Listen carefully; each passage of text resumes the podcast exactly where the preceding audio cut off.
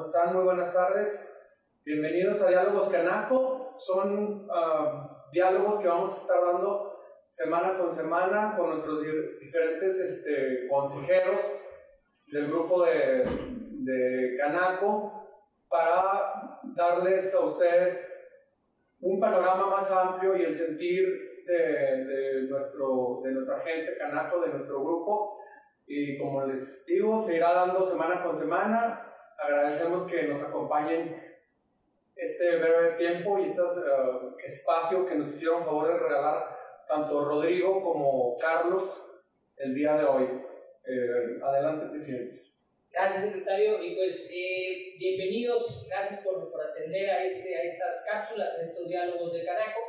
Y pues agradecerles sobre todo a nuestros invitados. La intención es tener un, diálogo abierto y tener el pulso de cómo los empresarios hoy en día están eh, teniendo la sensibilidad de cada una de sus empresas, de cada uno de sus sectores. Pues agradecer muchísimo a Rodrigo Córdoba, te agradecemos mucho Rodrigo el hecho de estar por acá.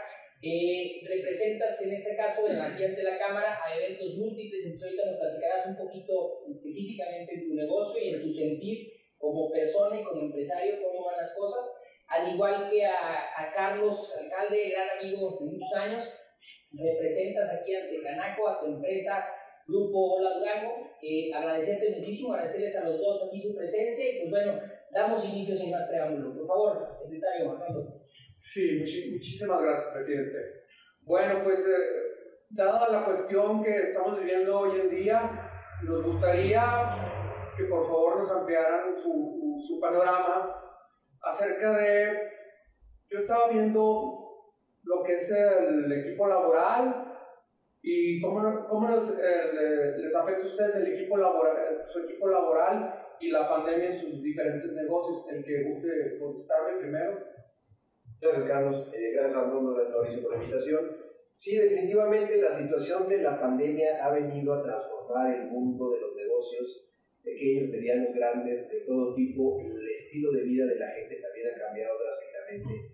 Por la parte laboral, como lo preguntas, Arnoldo, eh, te comento que la sensación que tengo yo, tanto de la gente que está en mi equipo como de los compañeros que yo conozco en, el entorno de estos negocios, la moral está muy baja, está muy caída, muy preocupados. Muchos de ellos tienen familiares, amigos, eh, gente cercana que ya perdieron el trabajo eh, los que tenemos ahorita en la plantilla pues saben que hay que echarle ganas, sin embargo ven muy pocas perspectivas de un buen futuro, de un buen cierre de año.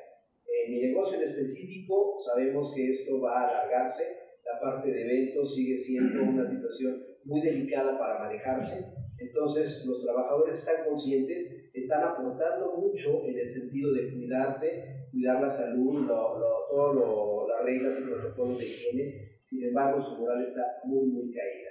Eso es en lo personal de lo que yo he percibido. ¿Cómo lo ves? Este, pues mira, este, ahorita el, este, yo mi empresa la tuve que diversificar en, en, en, varias áreas.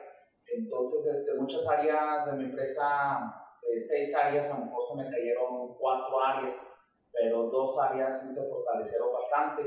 Este, en el mes de marzo yo sí, este, sí tuvimos que bajar un poquito, teníamos un buen ritmo laboral, mucho trabajo y tuvimos que bajar este, la, la planilla de empleados para poder este, amortiguar marzo, abril, mayo y junio.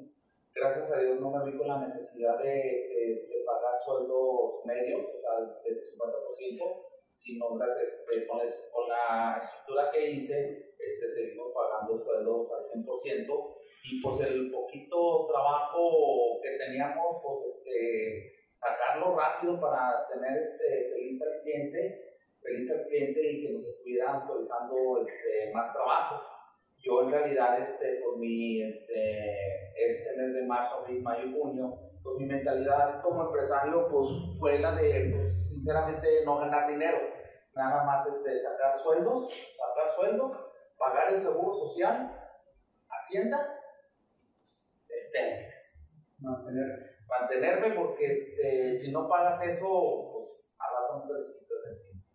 Eh, ¿Cómo sienten eh, ustedes en lo, particular, como personas, como, como individuos, digo, obviamente siempre van a estar ligados a la sensación empresarial, ¿Cómo sienten ustedes y cómo lo toman con cada una de sus empresas? Y también, eh, pues el ámbito en el que cada uno desempeña son dos ámbitos muy diferentes. Rodrigo nos comenta, pues de alguna manera está, lo tuyo está muy conectado, son eventos, y lo tuyo de alguna manera, pues has, has, has sabido de alguna manera cómo transformar esa, esa empresa que has llevado, pero pues obviamente tiene un costo tanto económico como empresarial el hecho de transformarse, de cambiarse, de adaptar. O sea, lo, que nos comentabas hace ratito, me decías que llevar la empresa a generar eventos pequeños, a lo mejor estabas acostumbrado a eventos muy grandes. ¿Cómo sienten, cómo perciben esta reapertura? ¿Qué fecha estiman? Porque obviamente como empresarios no hemos tenido información certera de, de gobierno en qué fecha cada uno en sus negocios, cada quien desde su punto de vista, estiman que existe una reapertura real a, aproximarse a lo que estábamos acostumbrados de, de empezar. Empezamos contigo, Rodrigo, y seguimos contigo, Carlos, eh, sobre todo el tema de, la percepción de las fechas. Ya se de una reapertura, pero ¿cómo lo sientes? Mira, Mauricio, es, es muy complicado, pero a la vez muy simple. Los eventos eh, sociales, bodas, 15 años, cumpleaños, cualquier situación que pretendan hacerla en grande, no nada más para los amigos, sino para la familia y, y, hacer lucido el evento, yo veo que la perspectiva es hasta el año ¿Por qué? Porque las reglas que tenemos al día de hoy implican muchos cambios. Si hablamos de una boda, por ejemplo, los novios y los invitados tienen que venir con cubrebocas, deben mantenerse con durante todo el evento y hay gente que no quiere hacerlo. Nosotros hemos tenido cancelaciones de eventos que ya teníamos programados para el resto del año lo están cancelando porque principalmente la novia no quiere tener un evento limitado. Entonces dijo, mejor lo hago el año que entra, ya que todo se normalice en lo que se pueda normalizar.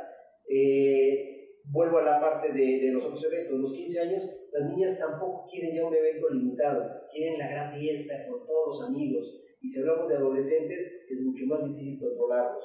Entonces, la perspectiva para el negocio de, eventos está hasta el año. Y esto significa que será hasta el cierre del primer trimestre, marzo, abril del 2021, es donde esperamos ver algo más de lo que estábamos acostumbrados a. Yo también coincido contigo que esto de lo de la pandemia se va a ya hasta el 2021. Yo ahorita este, pienso que ahorita nomás hay que tratar de sobrevivir. Nosotros como empresarios estamos sacando nada más por los gastos, como te digo, el Seguro Social y Hacienda, porque la verdad ellos están peor que el COVID.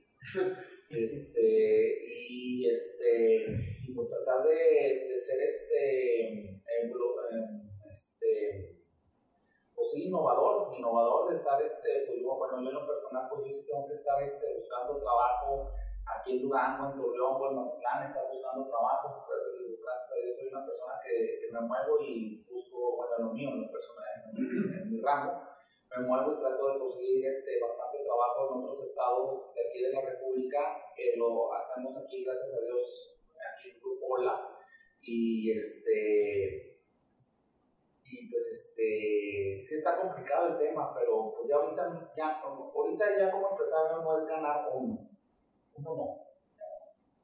Ya mientras que saquen los sueldos el, el sábado y como te digo el día 16 el seguro social tus gastos. hacienda agua teléfono llegar al punto de y mira discúlpame que diga esto pero sobre en la, en la semana dos mil pesos, dos mil quinientos para comprar el mandado, En tu caso, Rodrigo, les ofreces a, a tus clientes o a tus probables clientes algo distinto, digo, porque puede haber personas que no puedan aplazar o no quieran aplazar sus, sus compromisos y que tú como empresa estés ofreciendo algo distinto. Mira, lo, lo que estamos haciendo es ofrecer la tranquilidad y la certificación de que todo el servicio, el equipo que se le renta, va sanitizado, con todas las medidas de higiene, tanto a la entrega como a, la recolecta, eso para dejarlos tranquilos. De ahí en fuera no puedo ofrecer más nada. O sea, eh, he tenido reuniones con algunos clientes que tenían eventos de 500 o 600 personas que no se pueden hacer. O sea, tenemos que sujetarnos a la regla y también hay que tener criterio suficiente. Pero eso nos lleva a que hay que tratar de promover el que el evento sea muy lucido, aunque sea para pocas personas. Y eso hemos logrado y sí, sí ha dado resultado, porque por ejemplo tenemos quinceañeras que si eran para 200 personas, lo están haciendo para 60. Pero se van felices, porque hay mucho adorno, mucho arreglo, entonces ya la gente dice, bueno, hay opciones. A los que nos aceptaron mantener este, ese tipo de eventos reducidos este año. Los que no, de plano cerraron la puerta y dijeron, nos vamos al año que entra y ya platicaremos si es que lo queremos hacer igual. me tocó estar hace poquito en una boda en la que éramos prácticamente 18 invitados, de cerca de 400 que había originalmente, y todos los demás estaban en una pantalla gigante por video viendo la, la boda. Entonces, bueno, pues ahí de alguna manera también se puede adaptar todo tipo de negocios a las circunstancias y que esto va, va a marcar una tendencia a que van a cambiar las cosas. Muchas de las reuniones que hoy vemos que se hacen o que se hacen a nivel nacional ya son por, por las mismas conferencias que tenemos nosotros en Canaco, las, las juntas de consejo, los meses de mesa directiva, todo esto pues ya es, es prácticamente eh, sin tener contacto físico ni presencia física, entonces hay que irse adaptando a, a, los tiempos y a la, y a la pandemia. Eh, en términos eh, de, de, digamos, como empresario, todas las catástrofes y sobre todo una como esta que nos tocó vivir, que es una pandemia, que es algo que por lo menos en la historia de nosotros y de nuestros papás y quizá de nuestros abuelos no existía un precedente. ¿Qué aprenden? O sea, ¿qué te deja a ti como empresario? ¿Qué le puedes recomendar a la gente en términos de adaptarte, en términos de decir, bueno, pues mi consejo de aprendizaje sobre esto es, ¿cuál sería? Pues mi consejo es, bueno, esta es una pandemia que ya nos dejó marcados, yo creo que esta pandemia pues, va a estar todo el resto del año, del 2020. Dicen que mejor va a haber un rebrote, pues ahorita este, estados de Estados Unidos o de Europa que ya habían abierto, ya están volviendo otra vez a cerrar por el famoso rebrote, por eso creo que eso nos va a venir pasando aquí en Durango. Yo he visto ayer, antier y ayer, pues que había, había una desesperación de la población de ya querer salir y los puestos de tacos en las esquinas o gorditas están llenísimos, o sea, todo el mundo ya queríamos salir a mejor echar un taco en una esquina y a lo mejor pues, este, puede existir la posibilidad de que eso nos cause otro rebrote aquí en Durango y que se van a tener que, el gobierno estatal va a tener que tomar otras medidas de, de, volver a cerrar, esperemos que no, para nosotros los empresarios eso ya nos volvería a afectar, no creo que vuelva a correr otra vez con la misma suerte, a lo mejor que tuve estos meses que te digo de marzo, abril, mayo y junio, este, pero sí tenemos que reinventarnos porque todo va a cambiar, o sea, todo va a cambiar, los eventos sociales van a cambiar, las vacaciones van a cambiar, la forma de viajar va a cambiar, ir a un restaurante va a cambiar, nuestras convivencias sociales van a cambiar, pero pues echarle ganas, no cargarse con deudas, yo recomendaría eso, las tarjetas de esas departamentales, de esas de Liverpool, SEAT, todo ese tipo de cosas, este, las deudas es ahorita lo que te acaba, o sea, yo ahorita a lo mejor es sacar dinero y para nomás este, para mantener tus, tus gastos fijos de tu empresa y no cargarte con cosas. Perfecto. Rodrigo, ¿cuál sería la recomendación en base a un aprendizaje de algo que pues no teníamos ni idea de que nos iba a tocar vivir? Yo creo que hemos escuchado mucho y leído y, es el tema del día, este, tenemos que aprender a vivir con esta pandemia, es una pandemia que nos va a dejar una lección enorme pero además algo que se va a alargar durante mucho tiempo. Eh, algo de lo que dice Carlos es muy cierto, los empresarios el día de hoy estamos viendo la manera de sobrevivir. Ya no estamos preocupados en hacer crecer el negocio, el patrimonio del negocio se vea inyectado de unas fuertes cantidades. Queremos sobrevivir para poder subsistir el, el, el resto del tiempo. Creo que la mentalidad del empresario debe estar enfocada en eso al día de hoy.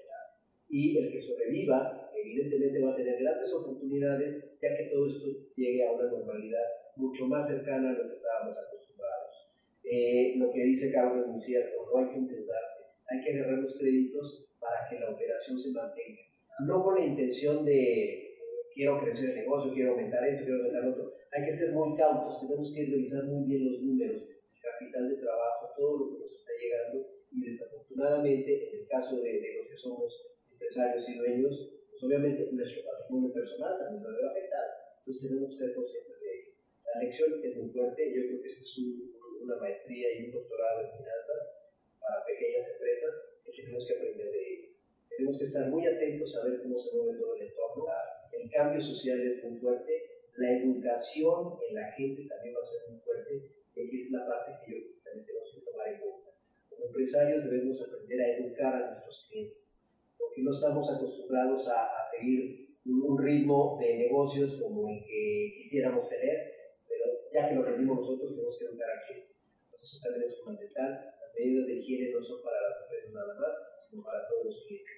Y de ahí ir traspolando hacia todos los, los, lugares para poder este, hacer que este, este estos negocios sobrevivan. Ahorita que mencionaste los créditos, eh, mucha gente eh, piensa que los, todos los créditos eh, son malos y no es así, depende para lo que escoges el crédito. Digo, algunas personas se han tenido que endeudar para ir a pagar a, sus empleados incluso la nómina o para poder pagar un poquito la, la, la contingencia que estamos viviendo.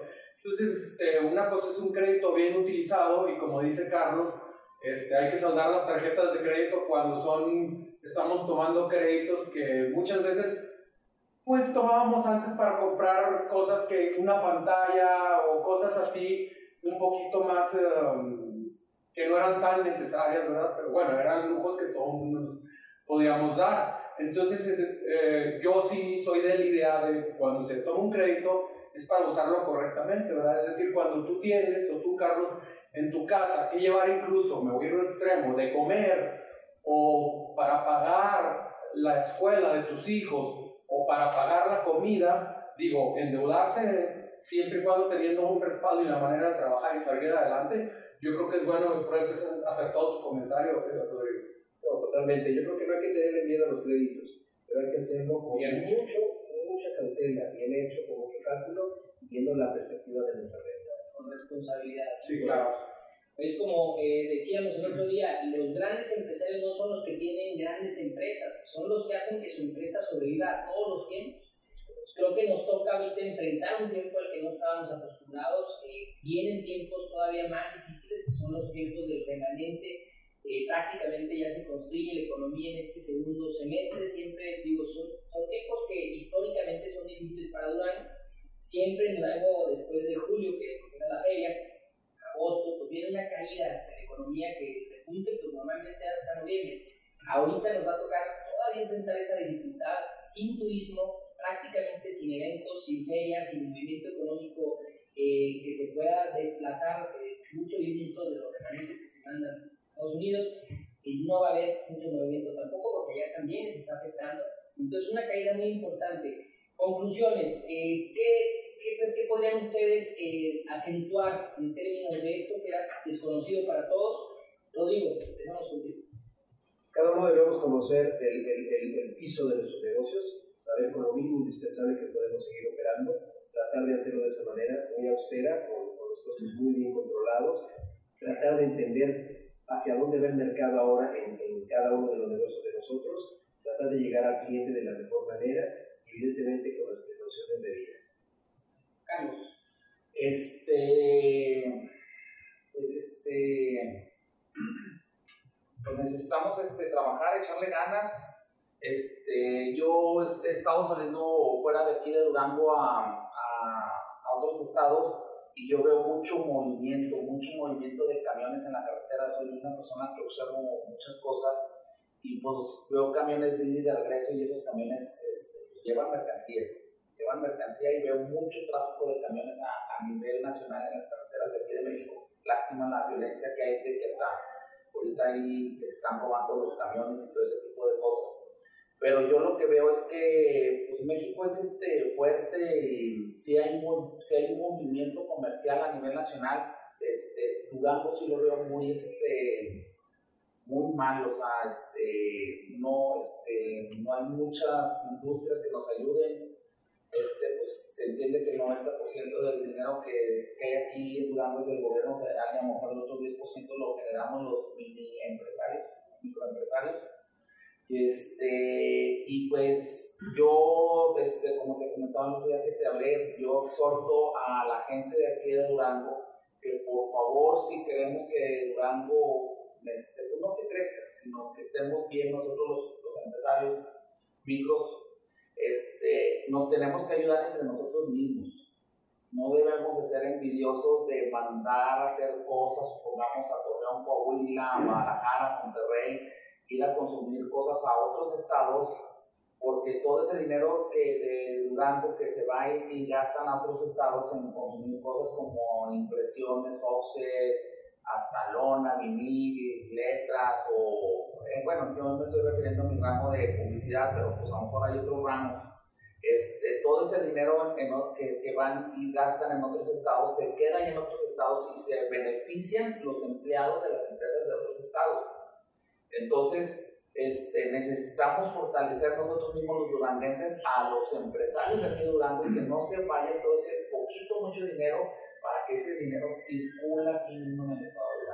Consumo local sería la... Consumo local es lo que yo recomiendo y que sí deben de ser, este, de ser más, este, más, este, más este, conscientes porque este, si quieres ir, seguirle vendiendo a un comerciante duranguense unas cosas y vas y consumes tú otras cosas a Torreón Coahuila, este, va a llegar en un momento que esa persona que, le, que quieres ir a venderle no te va a poder comprar porque no hay, la, no hay, la, no hay el regreso del dinero, ¿sí me explico?